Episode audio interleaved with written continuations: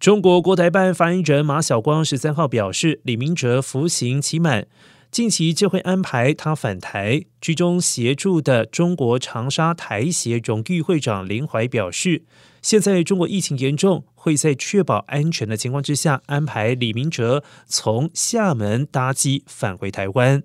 马晓光在记者会上表示，李明哲入监服刑以来，监狱方面严格依法依规保障其健康、通信等权益。李明哲身体状况平稳，而根据生效刑事判决，李明哲将于近期执行五年有期徒刑期满，而依法释放。台湾 NGO 工作者李明哲因为网络言论，二零一七年三月入境中国时遭到中国国安人员逮捕，同年十一月被以颠覆国家政权罪判刑五年。